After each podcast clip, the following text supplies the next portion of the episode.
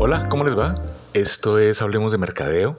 Hoy con un capítulo muy especial, eh, celebrando los 50 episodios de, Hablemos de Mercadeo que fueron eh, la semana anterior, el, el, episodio anterior, este es el episodio 51, y de esas casualidades o causalidades de la vida, pues tuve la oportunidad de sentarme a tomar un café con eh, Pablo Mayoral, que es un director creativo muy, muy reconocido, es un español, un madrileño, y nos sentamos a tomarnos un café eh, aquí en Cali, donde hago la grabación del, podcast, eh, y nos sentamos a tomar un café con el dueño del negocio.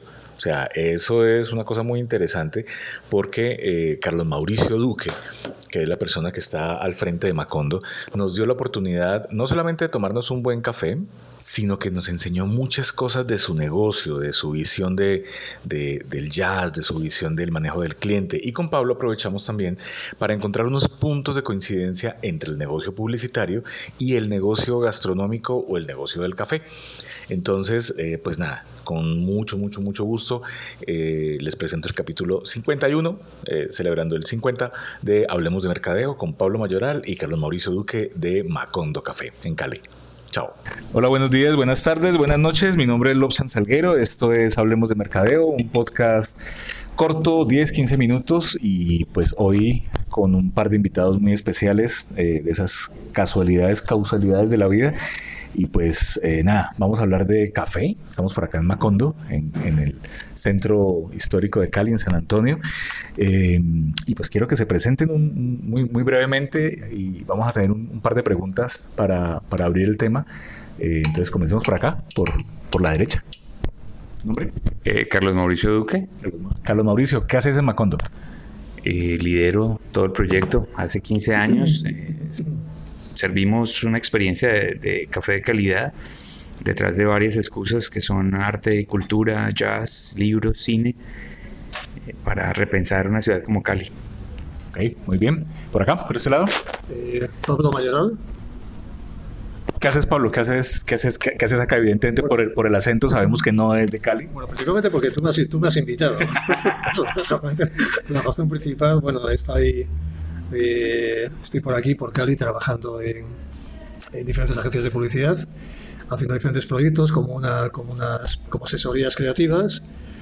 Y nada, estoy un poco conociendo locales y soy un amante del jazz y me acaban de traer un sitio que me parece muy agradable, que tiene todo un feeling jazzero muy interesante y un café que está muy bueno. Entonces estoy aquí disfrutando con unos, con unos amigos y charlando sobre, sobre jazz y sobre la vida.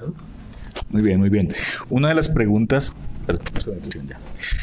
una de las preguntas que eh, surgen cuando uno está hablando de café, de música, de negocios propios, de creatividades, eh, hasta qué punto, que era un poco lo que estábamos hablando ahorita y, el motivo por el cual abrimos el, espacio del podcast hoy, es hasta qué punto realmente en un negocio abierto como es este, donde entra cualquier persona que pase o que se programe o que quiera venir, o en el negocio publicitario, hasta qué punto realmente el cliente tiene la razón hasta qué punto realmente los negocios y la creatividad están en función del cliente eh, y eh, cómo negocia uno eso, cómo media lo que le gusta a uno, su pasión o su criterio por lo que es su negocio, con lo que el cliente que está pagando eh, viene a buscar. Comencemos por acá, Pablo. Yo, no, no, quiero tomar una postura excesivamente radical, pero de alguna manera siento que normalmente el cliente no tiene la razón, eh, que es todo lo contrario que la filosofía que aplica la mayoría de los negocios. Eh, siento que de alguna manera tú cuando creas un negocio, el negocio que sea, le estás dotando una personalidad determinada que es la que tú quieres darle. Realmente tú no puedes cambiar esa personalidad simplemente porque lleguen personas con otro tipo de exigencias o de pedidos. Eh, yo creo que realmente llegar a un lugar, llegar a un local o llegar a una agencia de publicidad para intentar que cambien la filosofía simplemente porque tú estás demandando otro tipo de producto es un poco, poco egocéntrico de alguna manera.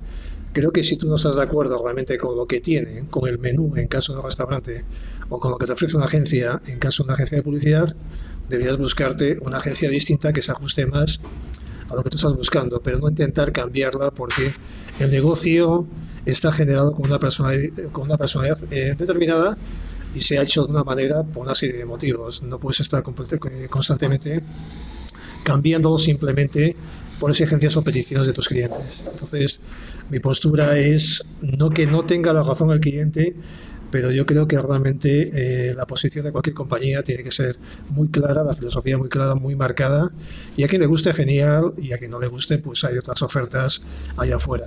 a tomar. A tomar. A tomar. y en el caso de un negocio que está de puerta abierta, ¿cómo manejas? Porque igual ya ustedes llevan 15 años, y una muy buena medida para un negocio de puerta abierta, para cualquier negocio es, llevo 15 años y no me he quebrado y sigo haciendo lo que me gusta hacer, lo que me da la gana, que es lo que hablamos ahorita. ¿Hasta qué punto uno media esa, esa necesidad de tener clientes que te den para vivir? Eh, y con, con, con, ese perfil o con ese concepto de marca que es un poco lo que, lo que ha, ha hecho que Macondo exista, que es un concepto. ¿Cómo, ¿Cómo manejas eso en el día a día? Pues mira, yo, yo siempre he considerado, ahora lo hablábamos, que el cliente no tiene la razón, generalmente no sabe qué quiere. Eh, sin embargo, pues estamos por los clientes y para los clientes. Ahora, cuando tú tienes una identidad clara, marcada, tienes un rumbo claro en, tu idea de negocio, sea el que sea, tienes un compromiso primero contigo. Romper eh, esos compromisos contigo es prostituirse en la medida en que empieces a hacer lo que la gente te dice que hagas porque eso vende más y olvidas tu propósito, te pierdes. Y pronto el que venía por lo que tú querías ya no viene por lo que él quiere y por lo que el otro quiere y se desvirtúa cualquier idea de negocio.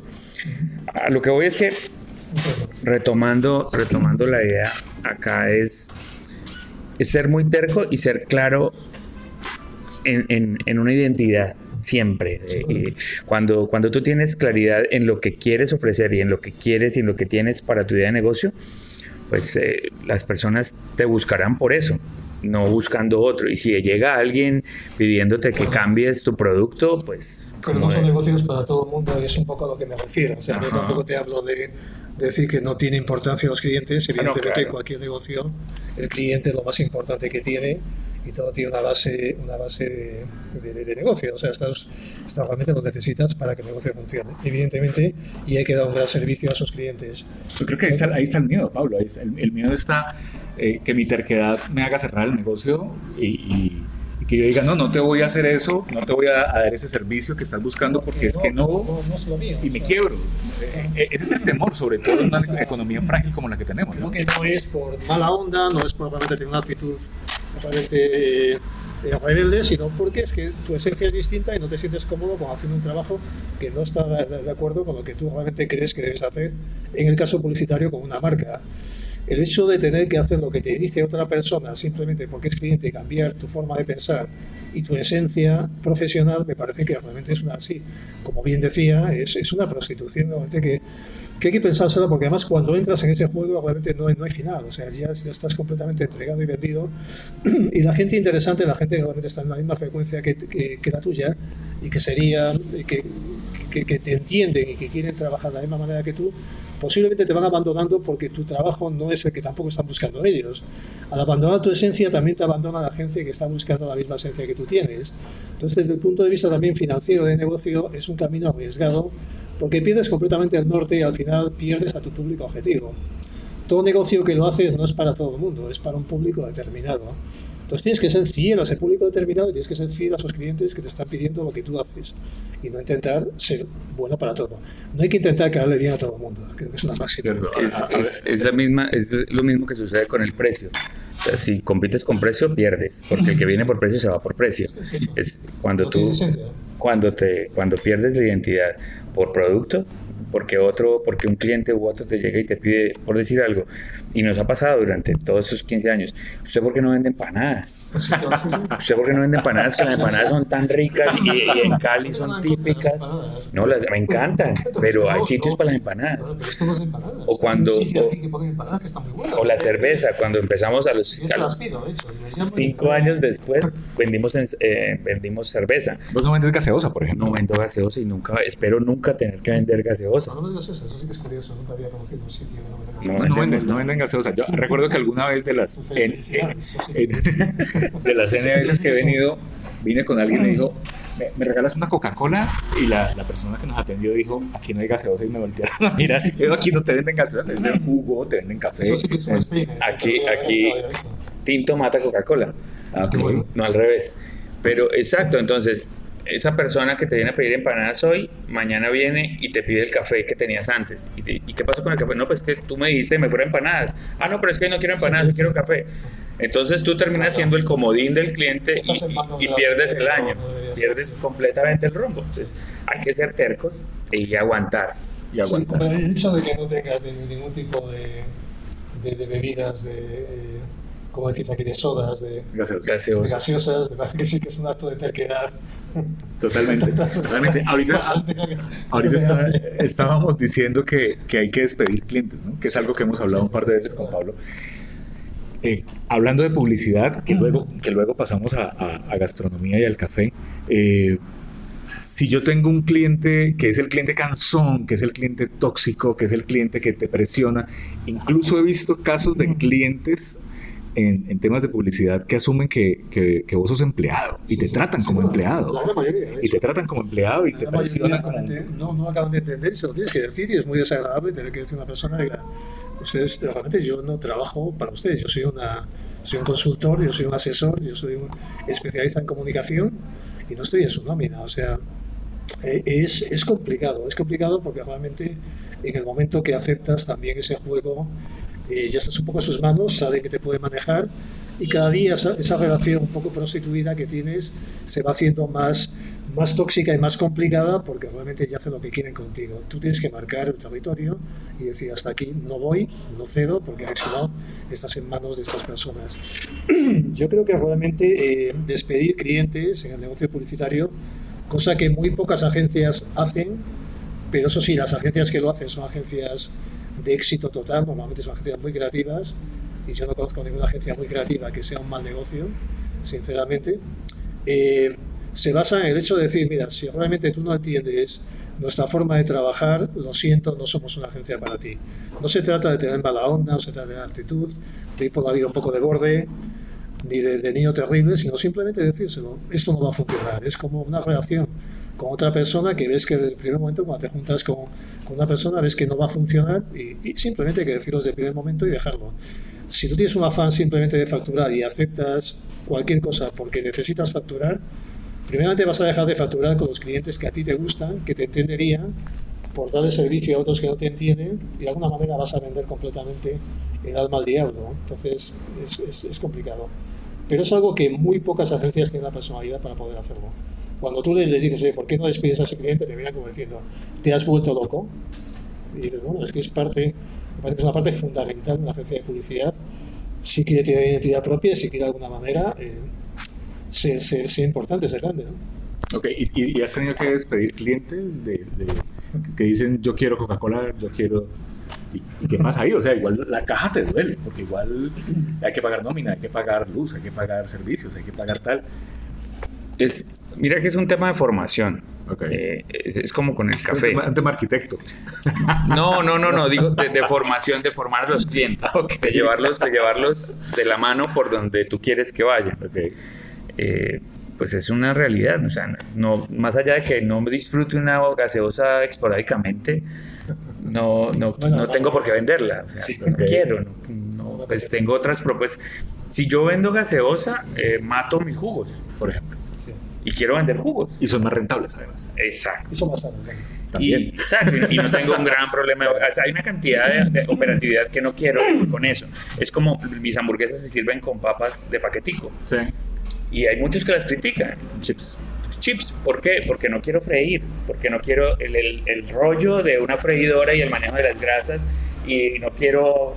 Le podemos meter cualquier cantidad de filosofía ecológica. Sí pero la, verdad es que no me quiero matar la vida. Y la verdad, tampoco tienes que dar tantas explicaciones. Lo que es, es mi negocio realmente y quiero manejar con estas condiciones y quiero tener los productos que yo quiero. Y yo tengo mi, esto lo que hay. Esa es mi propuesta. y, esta es mi propuesta. Y te buscan por tu propuesta. Y ahora, más allá de despedir a unos clientes, pues somos radicales. O sea, no. Por ejemplo, volviendo al tema de formación del cliente, el azúcar está escondida hace tres años Antes teníamos azúcar en todas las mesas, como todas las cafeterías. claro, no, está bien, o sea, pero nos permite abrir un discurso. Yo tengo que me ha. La, la, persona que trabaja contigo se a pedir André, André es bastante este radical con el tema del azúcar. español, bárbaro, que está pidiendo azúcar. Pero más allá del tema, eh, es abrir el discurso y poder formar consumidores de café de calidad, que hace parte como de nuestra filosofía y misión, y misión de la empresa. Entonces, antes, ah, bueno, aparte de costos porque la gente, como no sabe qué hacer, entonces juega con el azúcar, la rompe y la riega por todos los orificios, escribe cositas, notas con el azúcar y la pone intuitivamente. Y la gente... Tengo una de dos años que para mí es terrible porque cuando ponen azúcar le encanta la garra y se la come, además con papel y todo. Y se la quita, monta un escándalo que ya me tiene hecho mierda todo el espacio que estoy ahí. Todo el tiempo que estoy ahí ya no, no para de llorar y llorar hasta que le doy el azúcar. Eh, yo creo que es correcto lo que estás haciendo porque para mí es como hacer una analogía con, con otra cultura distinta que la mía, la cultura de, de, vino. O sea, creo que el hecho de que tú en un, llegues a un, a un sitio eh, a tomarte un buen vino y que de repente pues, te pidan que lo mezclen con agua o que lo mezclen con, con, con Fanta o con gaseosa, o lo que sea, sería una auténtica barbaridad si todo el mundo diría... Con hielo. Sí, o con hielo, exactamente con hielo. Sería una, una hielo, sería el ejemplo perfecto. Sería una cosa, pero como estás profanando, entonces lo que estoy haciendo yo ahora mismo es una profanación, disculpadme, pero es que este no es mi mundo. No, pero, pero pasa, el, el, el tema tampoco es, es decirte, no, o sea, pero al, al, tenerla escondida nos permite abrir el discurso y llegar a formarle a la gente. Sí, ¿Está seguro que quiere azúcar? Hay clientes y clientes. Con el, con el tiempo aprendes a leer a las personas y a los clientes estando en el mercado, seguramente a ustedes les pasa igual. Y ustedes saben que el cliente que, le, que les va a pedir que se prostituyan, de entrada ustedes ya tienen una aversión hacia él. Nosotros sabemos a quién podemos hablar y a quién no. Uno entiende, hay gente que anda de malas, o sea, puedes tener un mal día, ¿para qué te va a complicar mal, mal día? Si me pides azúcar te la llevo sin decirte nada. Pero hay otros, y cuando hay grupo, y, cuando, y como somos sociales, entonces cuando llegan cinco y están en una mesa y uno pide azúcar, todos entonces, no, al contrario, ah, okay. se convierte el tema en que todos se vuelven eh, jueces, jueces de, del que pide el azúcar. Oye, sí, el café se toma sin azúcar. Oye. Y la persona se atreve a probarlo sin azúcar. Puede que los demás ni siquiera estén tomando café. Ok. Pero esa presión grupal hace que se lo pruebe y entienda que hay cafés diferentes, que trabajamos otra especialidad, que, que es lo nuestro y que por eso lo invitamos a que lo pruebe sin azúcar. Entonces, más allá de despedir o no clientes, se trata de formarlos dentro de tu criterio y dentro de tu identidad.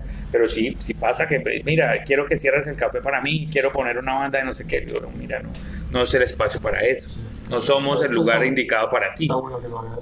No podemos, no tenemos la operatividad. Te encuentras una excusa, una salida diplomática para decir que no. Y cuando el cliente ya está en la mesa y te pide Coca-Cola, entonces me voy, lo siento, señor, no, no, no lo tenemos.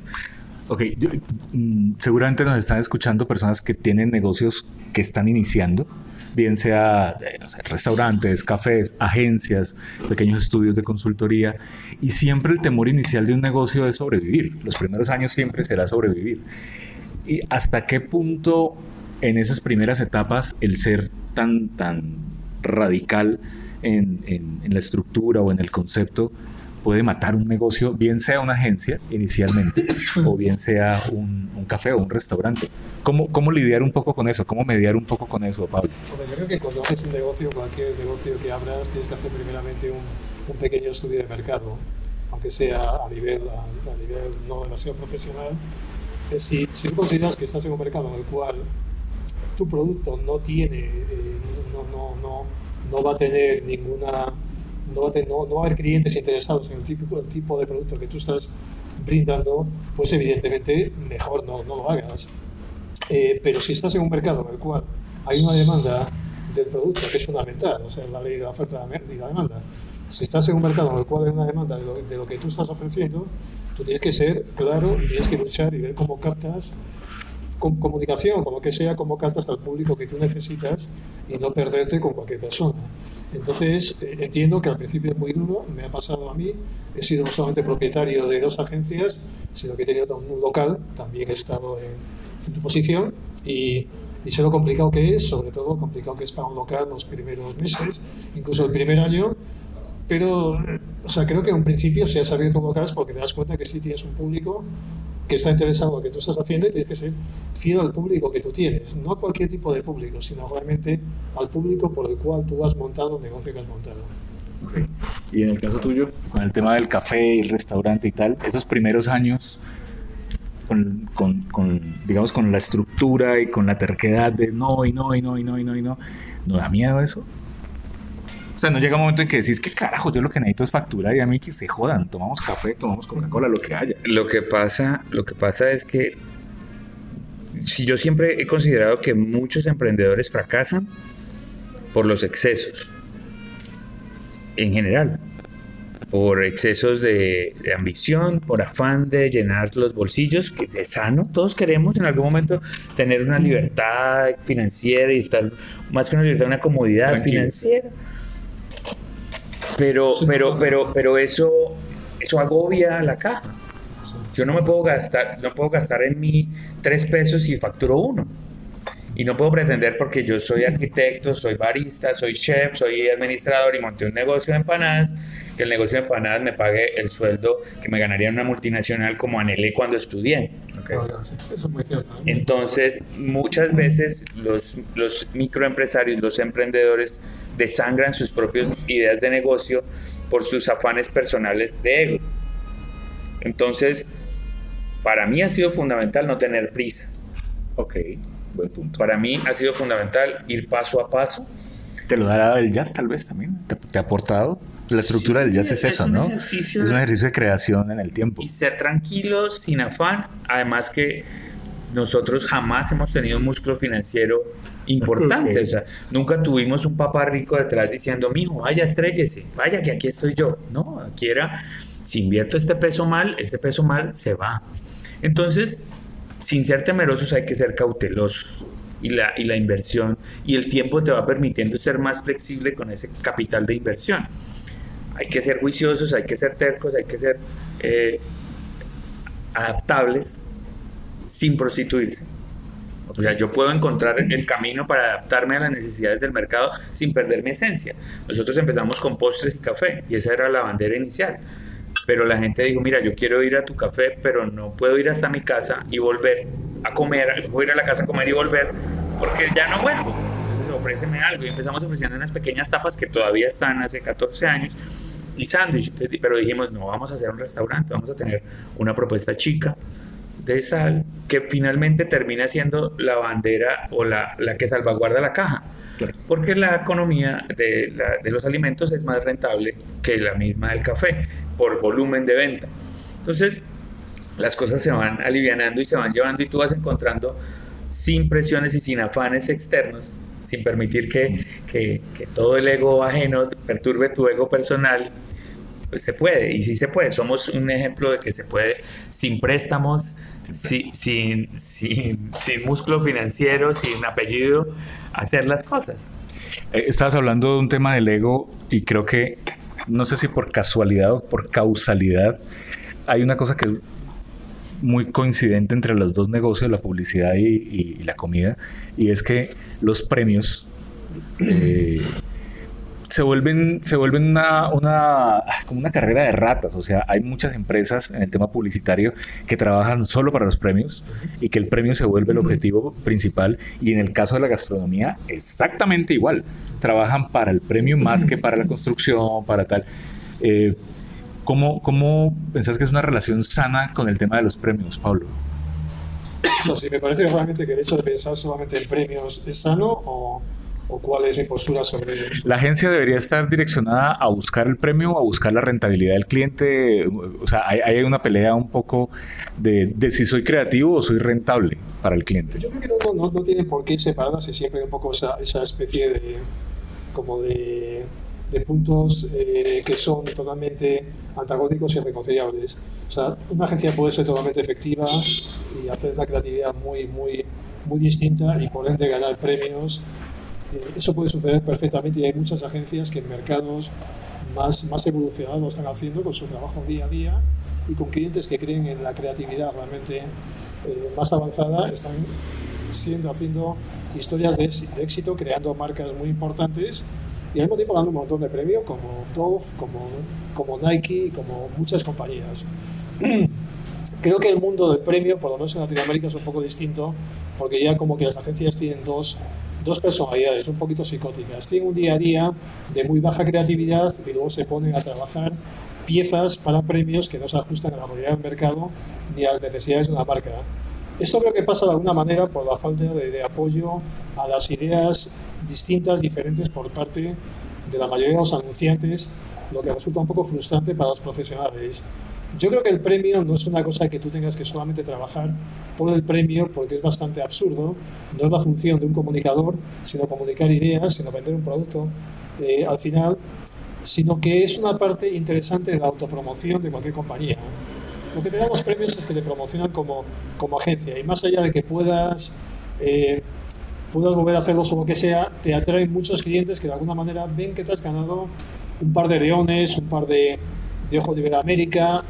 O sea, creo que hay que mantenerlo sin volverte loco, hay que mantener ese equilibrio entre una agencia que realmente tiene un día a día interesante, creativo y también gana premios. Y en la medida de lo posible que esos premios sean generados por un trabajo sólido, consistente y sobre todo real y que no sean truchos, no sean truchos ¿no? O sea, que eso es un término que, que, utilizamos los publicitarios y que no sé si todo el mundo conoce, pero son básicamente anuncios hechos solamente para festivales que no cumplen la función principal de la comunicación, que es de alguna manera vender un producto, ¿no? o comunicar un producto o generar marca, ¿no? sino que simplemente están hechas para ganar premios y es un formato muy utilizado en Latinoamérica y en mercados chiquitos y que no se utiliza tanto en Europa o Estados Unidos, donde no se entiende por qué vas a hacer un trabajo para buscar premios y por qué no tu trabajo de día a día no gana premio. Gana premio, no puede ser premiado. O sea, si es tan bueno, debería ganar el día a día. Sí,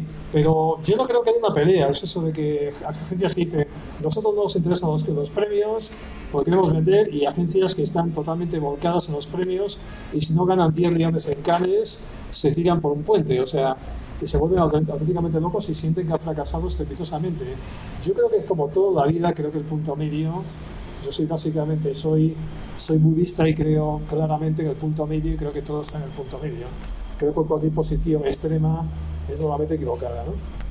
Muy bien, muy bien. Y en el caso de los restaurantes, en el caso de los cafés, además que te acabas de ganar la barra, ¿no? Entonces, precisamente felicitaciones a por todo el, el, esfuerzo que lleva para, para estar allí. Eh, ¿Qué, ¿Qué, tan importante es la búsqueda o, o, o, esos premios en el caso tuyo? ¿Han sido eh, remarcables para tu carrera? En, en, en, el sector, en el segmento mío que es café, pues no es algo que, que digamos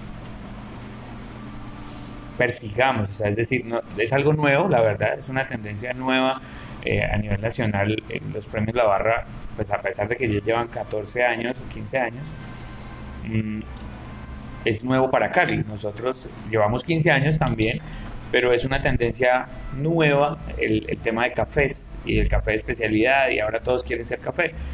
De cierto modo nos ayuda porque convoca, nos ayuda porque nos permite mostrarnos, exhibirnos como, como lo que somos, un café de excelencia y un café de especialidad en un mercado lleno de cafés que no están haciendo las cosas como deberían hacerse es una oportunidad, pero no es algo que busques, o sea, no trabajas por un premio.